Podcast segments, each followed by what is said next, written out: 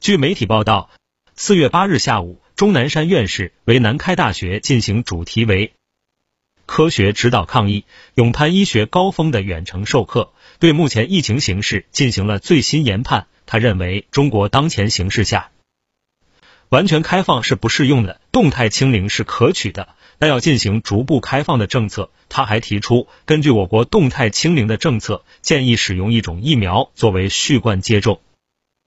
钟南山提出，虽然奥密克戎病死率比较低，但大规模的发生后，死亡的绝对数是增加的。这说明，不严格管控的话，我们会丢失很多生命。所以，在中国当前情况下，完全开放是不适用的，动态清零是可取的，但要进行逐步开放的政策。提到上海疫情时，钟南山认为，上海最近出现了病毒的较大面积的扩散，毒株的传播力非常强，症状比较轻，无症状感染者比较多，有大量的隐匿性的传染。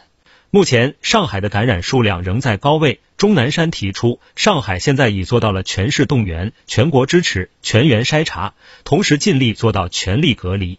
钟南山说：“我知道上海做了非常大的努力，现在已经全国都动员起来了。我相信上海不会太长时间能够做好疫情控制。”听头条，听到新世界，持续关注最新资讯。